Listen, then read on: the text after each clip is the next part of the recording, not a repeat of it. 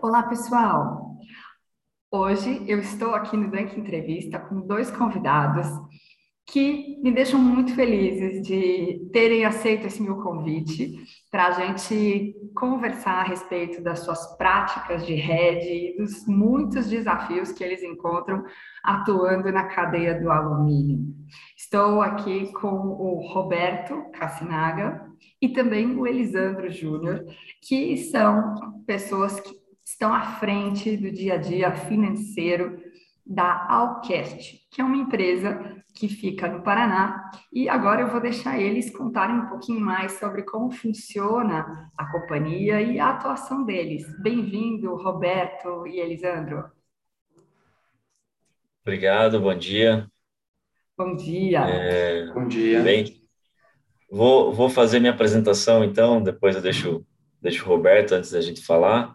É, bom, como, como a Berenice falou, eu sou Elisandro, hoje eu sou diretor é, de trading da parte é, na então hoje eu sou responsável por toda a parte de importação e distribuição de alguns produtos aí que a gente distribui também no mercado. Mas é, comecei a, a minha vida na Alcache, a minha carreira, como sempre na área do comércio exterior, e na área de compras, né? Então, particularmente fiz toda a parte de compras do da, da commodity do alumínio, né? Então sempre LME dólar. Então, estou aqui hoje por, por conta desse desse planejamento de compras aí de fazem sete anos aí já. Excelente. E com base em todo esse planejamento e execução, todo esse, esse processo de compras, o Roberto, que está lá no dia a dia financeiro e tesouraria, toma as suas decisões de derivativos. E ele já vai nos contar mais detalhes sobre isso. Roberto, bem-vindo. Conta um pouquinho mais, por favor, para a gente sobre a sua atuação no Cash. Ok. É um prazer estar aqui contigo, Berenice, e compartilhando aqui com o nosso colega Elisandro Júnior. Eu estou no grupo já há mais de 20 anos, já passei por várias áreas né, da, da companhia, mas hoje estou no, no, posto aí de, de, gerente corporativo, de planejamento tributário, financeiro e rede, né? É, pela complexidade aí que a gente vai ver, vai discutir um pouco aí, ele também estou incumbido dessa, dessa missão. E, e vou falar alguma coisa aqui pro, né, do, das nossas práticas aqui relacionada a gente vai falar né, da, da, prática dos instrumentos financeiros que nós temos que acompanhar aí as operações da trade, do Lisandro Júnior, operações do, do, da nossa produção e da nossa comercialização, que tem as exposições aí, né, que é o, que é o objeto aí, né, que a gente até conheceu a Berenice aí nessa, nessa caminhada, né? É, eu tive a alegria, o prazer de acompanhar esse processo de vocês, né, de enfim, revisar e, e, melhorar ainda mais essas práticas de rede, percebemos aí quanto é complexo né, todos esses fluxos de caixa, essas situações do negócio sobre as quais a gente faz a contratação dos derivativos. E ainda, gente, olha só como o pessoal aqui é muito guerreiro. Ao mesmo tempo, a gente revisou a política de rede, implementou o Red Accounting e o SAP. Olha quanta coisa ao mesmo tempo aqui, quantos desafios sendo trazidos em conjunto para que tudo isso pudesse ficar coordenado, né? Então, eles me deram a alegria hoje de dividir com vocês um pouco de como foi todo esse processo e como hoje eles conduzem essas práticas e essas políticas. Vou pedir, então, para a gente começar aqui com o Elisandro, entendendo um pouco mais esse ciclo de compras que traz o que a gente, na linguagem de rede, né, chama de objeto protegido. Quer dizer, daí que surgem muitas situações que a gente vai proteger no derivativo. Depois o Roberto conta para a gente esse olhar do uso de derivativo. Pode ser, pessoal? Legal. Por favor. Pode ser sim, vamos lá.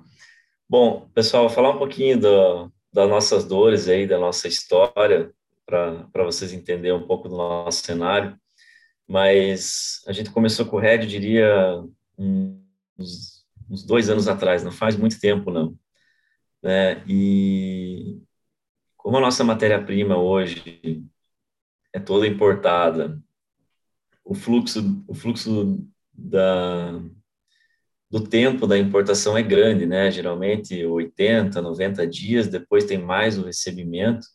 Então, o fluxo total da operação de hedge é, é, é bastante grande. Mas o que, que eram as nossas dores, né? No, no passado ali, os, antes de, desses dois anos que nós começamos com o hedge, todo o alumínio que nós comprávamos, e não era pouca coisa, é, as toneladas, nós tínhamos que estar tá acompanhando a tendência do que a gente achava que ia, que ia acontecer com a LME e com o dólar, e a gente tinha que travar com os fornecedores esse, esses valores antes de chegar aqui, né, no Brasil, para depois fazer uma venda, e a venda é, aqui no Brasil, no nosso caso, ela é sempre a média do mês anterior ao, ao faturamento. E essa é um padrão de mercado já há muito tempo no Brasil, é uma coisa que a gente não consegue mudar. Então, a gente sabia que a venda era dessa forma. E como a gente não tinha o RED, a gente não tinha a compra é, casada com essa venda. Então, eu ficava o tempo inteiro quase louco, acompanhando o que, que eu achava que ia acontecer com a LME, lendo notícia, se fechava a fábrica de alumínio, se abria capacidade em algum lugar e muito em contato, às vezes até com, com os acionistas, para decidir, não, vamos agora a LME deu uma diminuída, vamos travar, agora o dólar deu uma diminuída, vamos travar, tudo NDF simples, digamos assim, né? E então isso era muito desgastante, porque nós, nós estamos falando de um valor muito expressivo de metal, então a gente ficava sempre muito pressionado é, na hora de tomar essa decisão. Até acredito que a gente fez um bom trabalho, digamos, em termos a gente mais acertou do que errou, mas até me lembro de um, de um momento ali, não vou lembrar quanto tempo agora, mas acho que foi assim que o, que o Trump se elegeu, ele colocou uma sanção lá na Rússia, e a Rússia era, era não, é um dos principais produtores de alumínio hoje, né, primário. Então ele colocou uma sanção lá na Rússia, o preço explodiu, e eu lembro que a gente tinha travado uma parte, mas alguma coisa não tinha travado, então a gente teve um impacto bem grande é, naquele momento. Então o risco era muito grande, hoje, hoje agora com o RED a gente consegue é, alinhar as nossas compras com as nossas vendas e não precisamos ficar preocupados se a gente vai acertar a tendência do LME cair ou subir, né? Simplesmente a gente tem um custo, um custo a mais ali, mas a gente está é, dando muito mais segurança para o nosso negócio, né? É, então vou deixar o Roberto falar um pouquinho para vocês aí do, do, do como que isso funciona na prática. Excelente. Com essa tua explicação, Elisandro, a gente pode entender melhor esse panorama e essa situação que está aí no teu dia a dia, né? São as compras de alumínio de um lado, de outro lado, as vendas dos seus produtos que também são atrelados ao preço do alumínio e a taxa de câmbio, porque esse preço de alumínio é em dólar, né? Então você tem esses dois fatores para combinar e para que assim você possa garantir as suas margens. E aí o derivativo tem um papel muito importante, né? Roberto, por favor, você conta para a gente um pouquinho mais sobre isso? Ah, sim.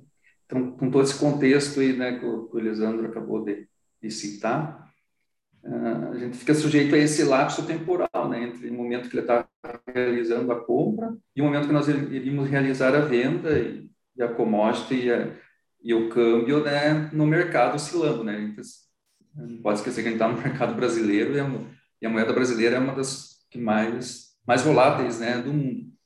E com, com os instrumentos financeiros, a gente consegue fazer esse casamento né, dessas duas pontas e garantir a margem, né, Berenice? É um dos do nossos objetivos, a, a operação, focarmos na operação e não ficarmos, como eles comentou, né, tão, tão atentos ao mercado, né? Sair desse risco e focar em atividade realmente do nosso core business, né? E os instrumentos que a gente avaliou, né, até é os NDFs, é o mais é a prática mais comum, que a gente vê mais seguro, né, que faz NDFs até da, da commodity e, da, da, do câmbio, e consegue garantir essa, essas duas pontas. O, o que nós até adiantando já uma, uma situação que a gente, com o tempo, com o passar do tempo, a gente viu que teria que, que implementar, é a formalização, né, que nós vimos, iniciamos com a prática, e precisávamos definir limites, regras, né, por compliance, e foi necessário nós irmos atrás de um diagnóstico e estabelecer as regras, deixar claro isso de compliance, alçadas e as formas, né, o modus operandi aí de nós, da nossa política de rede. Né? E com isso, daí a gente já até conheceu a Berenice e o trabalho da Berenice, teve outras consultorias, então a gente foi, foi no mercado, né? a gente teve que ir no mercado realmente que nós precisamos dar segurança né, para a companhia do que aquilo que a gente está fazendo é o melhor naquele momento e, e realmente está tá trazendo resultados. Então, a gente conseguiu a, fazer esse diagnóstico, avaliar se os instrumentos adequados realmente, a forma que, que nós estávamos praticando é a, a melhor. E uma, uma, prática que veio agregada a essa política de, de, de hedge é a hedge account, né? Eu acho que já vou entrando, né, Berenice, na da Red Account, que é um, é um tema que, pelo, pelo que a gente aprendeu no mercado, aí é complexo, né, é uma, exige muitos detalhes aí da, da sua implementação, até para atender normas de, de, auditoria também é necessário todo esse acompanhamento das normas, né, e, e a gente sabe que vai mudando, né, até uma, era uma norma até um tempo, depois mudou a norma contábil dessa, dessa prática de Red Account. Para quê? A Red Account, porque nós temos os instrumentos financeiros que segue uma regra aí de, de, mercado, de competência, e que tem a variação cambial, né? Todo mês tem a variação cambial, tem o valor justo desses instrumentos. Na outra ponta, o objeto de, de hedge ali, que é, que a exposição, também está oscilando, tem alguma, algum fornecedor a pagar, que é em dólar. Então, isso no resultado, o acionista, no momento de ele ver esse resultado no mês a mês, também não tinha aquela assertividade se aquele resultado representa realmente o resultado da operação. Né? Então, nós vimos como extremamente necessário implementar as, as normas da, da Red Account, justamente para esse resultado ficar mais adequado, né? Então, a gente consegue fazer o casamento realmente, da, quando ocorrer aquela variação, com aquele objeto que está sendo protegido, né?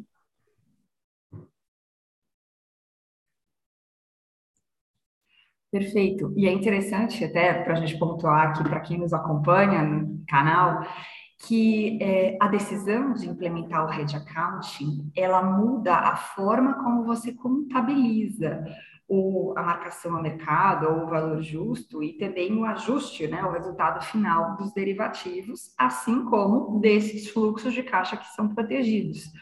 Então, ela impacta a contabilidade e, consequentemente, o lucro contábil o resultado contábil, né, as diversas linhas ali que podem, é, de alguma maneira, ser afetadas por uma variação de preço do alumínio, do câmbio, enfim, dessas situações de risco que a gente está protegendo. E, e, vocês entenderam que isso era importante, necessário, e agora estão aí colhendo os frutos dessa implementação. E a, eu acho que, pelo que eu acompanhei, pelo que você também falou, um dos principais é, benefícios é você agora enxergar melhor essas situações que antes, né, de repente, se confundiam ali, você não entendia muito bem o que, que era a variação do alumínio, o que, que era o câmbio, né, o que exatamente estava vindo naquelas linhas financeiras né? E aí, com a implantação do Red Accounting, você tem uma visibilidade, entende melhor como é que esses fatores de risco afetam o teu negócio e como é que o derivativo te protege. Então, hoje, você também, né, Roberto, faz aí apresentações internas para a diretoria mostrando claramente todos esses efeitos, a contabilidade também vem ajustada de uma maneira que vocês entendem melhor e, e conseguem, assim, gerenciar melhor o negócio, não é? Isso, perfeitamente. É um, é, o tema já é, Red Account já é um tema complexo, né? É uma contabilidade sofisticada, né? A gente entende que tem que ter um maior afinco aí para chegar nesses números, tem teste de efetividade, tem designação, né? Tem que estar tá tudo bem esclarecido, né? Para daí nós partimos para o monitoramento, que é aquela, aquela situação de avaliar se realmente está sendo efetivo, e trazendo maior segurança para os resultados, né? Tem que estar essa transparência, está em total sentido fazer isso, né?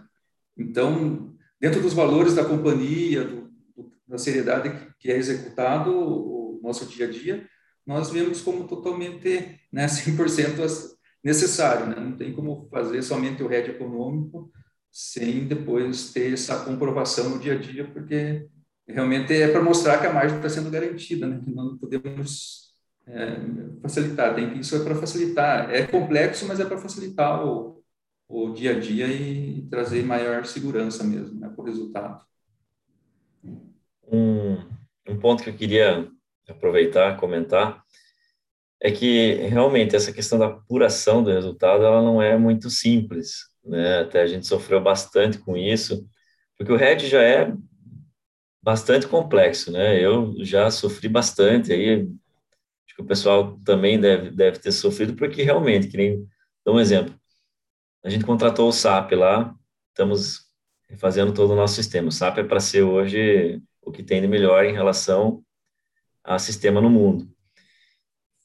E nós tínhamos que contratar o que tinha de mais avançado dentro do sistema, por causa que o RED é o que é o topo lá do, do financeiro. Não tem nada, digamos assim, mais avançado que isso dentro dentro do sistema.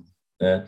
Então, quando a gente fala de apuração de resultado, é, é, é bem difícil, porque às vezes você está levando é, para pessoas que precisam entender isso e elas não estão acostumadas, né? Então, às vezes, quando o ajuste é, dos bancos ele, ele vem negativo, muitas vezes ali os acionistas acham que, que deu prejuízo na operação e que o hedge não foi feito correto ou não foi, não foi bom, né?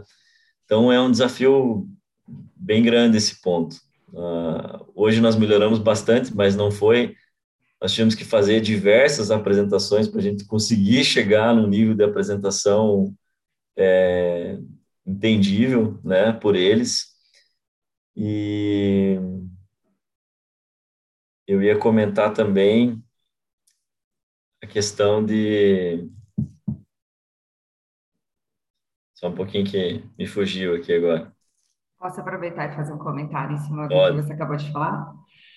Sim. Pois é, Elisandro, você sabe que esse ponto que você trouxe é algo que eu encontro seguidamente por aí nas companhias, principalmente nas companhias de dono, que ah, os acionistas participam ali desse dia a dia ativamente e não estão tão acostumados ainda com o uso de derivativos.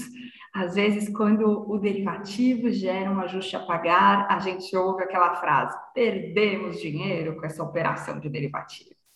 E esse desafio de mostrar que existe uma contrapartida, que existe né, um encontro de contas entre o que a gente está protegendo e o resultado do derivativo, ele nem sempre é simples, né? exige essa, essa clareza de todos os lançamentos contábeis, às vezes uma apresentação mostrando todas as situações gerenciais envolvidas na decisão do RED, porque a gente muitas vezes toma a decisão de contratar o RED olhando para fluxos de caixa, olhando para situações que é, na contabilidade, às vezes, não, não estão tão claras, né? Então, você tem que mostrar o contábil, mostrar também o gerencial, e aí evidenciar que, se o derivativo está trazendo um ajuste negativo, é porque a situação protegida ficou melhor do que o previsto. Então, aquela receita veio maior do que o previsto, ou aquela despesa veio menor do que o previsto, e aí o RED só fez chegar naquele nível que a gente tinha fixado. Né? E isso, certo. Mostrar todo este caminho exige, claro, uma capacidade interna aí de, né, de desenvolver esses demonstrativos e, e, e convencer os acionistas, né? Isso aí. Eu me lembrei que eu ia falar.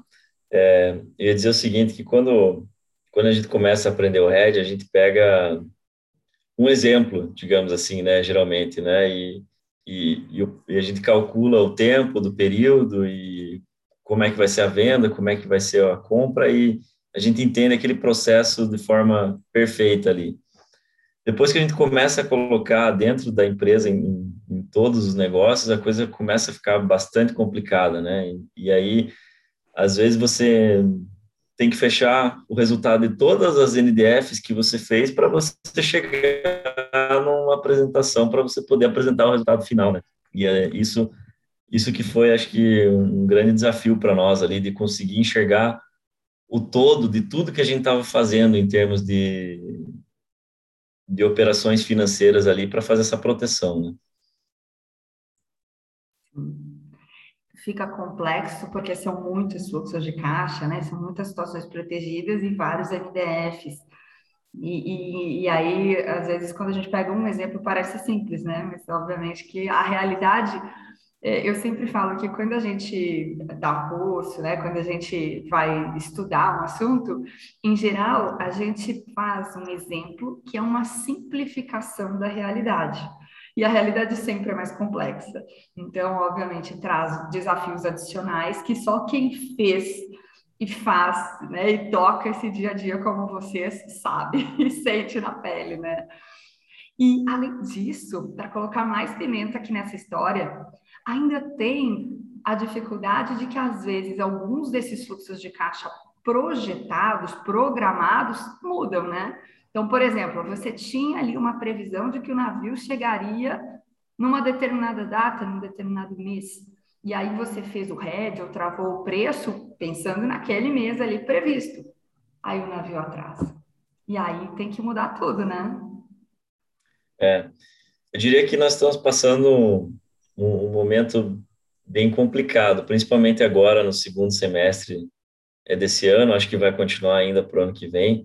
As empresas vão sofrer bastante agora, porque até antes da pandemia, a gente não tinha esse surto que está acontecendo nas importações aí de, de frete marítimo. Então, nós estamos recebendo, por exemplo, essa semana, avisos de atraso dos navios todos os dias, todas as mercadorias. A gente não consegue confiar praticamente em nenhuma data é, que a gente vê, porque todos os portos estão congestionando, está faltando container num, num monte de lugar. Então, isso vai ser uma dificuldade não só para o Caixa gerenciar, como para todas as outras empresas que importam é, nesse, nesse próximo período aí a gente está tendo que, que analisar e ficar ajustando isso, aumentar os nossos estoques também, porque o cenário marítimo aí está bem difícil. É, isso provoca né, que nós, as oscilações né, no, no, que tinha sido previsto e financeiramente nós vamos ter que fazer os, os ajustes necessários. Né? Eles vão ter que... Os instrumentos têm que acompanhar o objeto. Se o objeto está tendo um, um atraso, né, ou vai mudar, nós vamos ter que. Esse acompanhamento é aquilo que, que a Berenice comentou, que nós vamos ter que estar tá fazendo os ajustes, né? E daí, para isso, até na política, né, Berenice, a gente trabalhou, que é a parte de você saber, nessas situações inesperadas, inesperadas, né, o risco existe de, de acontecer, né? Tem que saber quais instrumentos podem ser feitos, né, quais ações podem ser tomadas para fazer essa rolagem, vamos chamar assim, né, desse, dessa nova exposição, né, que cria uma nova exposição. A gente tem que tomar muito cuidado, né, que eu, no momento que se faz uma proteção ali, assume um compromisso com uma instituição financeira, com um instrumento, você tem uma exposição se aquele objeto não acompanhar, né?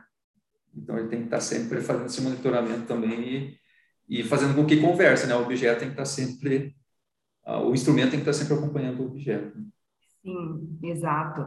Então, é, a gente pode é, ajustar o nosso derivativo de diferentes maneiras.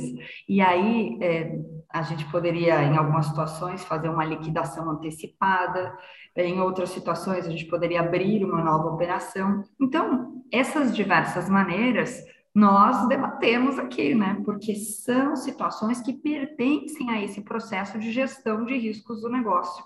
E é interessante pontuar que isso, se a gente for pensar né, do ponto de vista aí de tipos de risco, essa situação, por exemplo, do atraso do navio e essas quebras nas cadeias de produção e, e nos, nos, itens né, que são insumos para vocês, é um tipo de risco operacional, mas que tem impactos no financeiro, tem impactos no RED, e por conseguinte pode trazer resultados financeiros, às vezes até adversos, né? Um valor ali que você tem que pagar para poder ajustar o seu derivativo. Mas isto é necessário, porque senão a gente fica ali com risco financeiro à toa, como o Roberto falou, né? Deixa o derivativo aberto para uma data que não é a data que eu tenho que proteger, não vai casar. Aquele encontro de contas que eu estou esperando que aconteça no vencimento não vai acontecer se os vencimentos forem diferentes. Então, exige um olhar muito atento, uma gestão muito ativa, sempre baseada nesta informação que vem da operação. E, aí é, é mais uma complexidade para administrar, né? E, e, esse, e isso sim é importante prever na política, né? Porque a política é a diretriz que no dia a dia a área financeira, a tesouraria vai usar. Né? Senão tem que ficar desesperado ali, ligando para o acionista, e agora o que vamos fazer? Não, vamos tomar a decisão assim no calor, vamos já combinar antes como é que nós vamos fazer se esse tipo de situação, se esses cenários acontecerem. Então, pensar com antecedência essas situações de risco ajuda a gente a tomar uma decisão mais sensata e ponderada do que fazer isso no calor ali do, do, do momento. É, e aí vocês já estão com tudo isso planejado, então. A execução nem sempre é isso é fácil, aí. né? a política com certeza ajudou bastante, né? É, ter essas regras pré-definidas aí, né? Porque aí a gente já tem uma linha de raciocínio para quando acontece alguma coisa fora fora do, do planejado inicial, né? Bem, pessoal, olha, foi riquíssima essa nossa conversa. Eu agradeço muito por vocês terem dividido conosco, com todas as pessoas que acompanham aqui o canal da Entrevista. É, vocês certamente ajudaram a inspirar outros financeiros e tesoureiros que estão no dia a dia dessas decisões de hedge, que estão na cadeia do alumínio ou de outras commodities e vivem situações parecidas com as que vocês estão vivendo, viveram, né? E muitas muitas lições e aprendizados de como vocês endereçaram essas questões.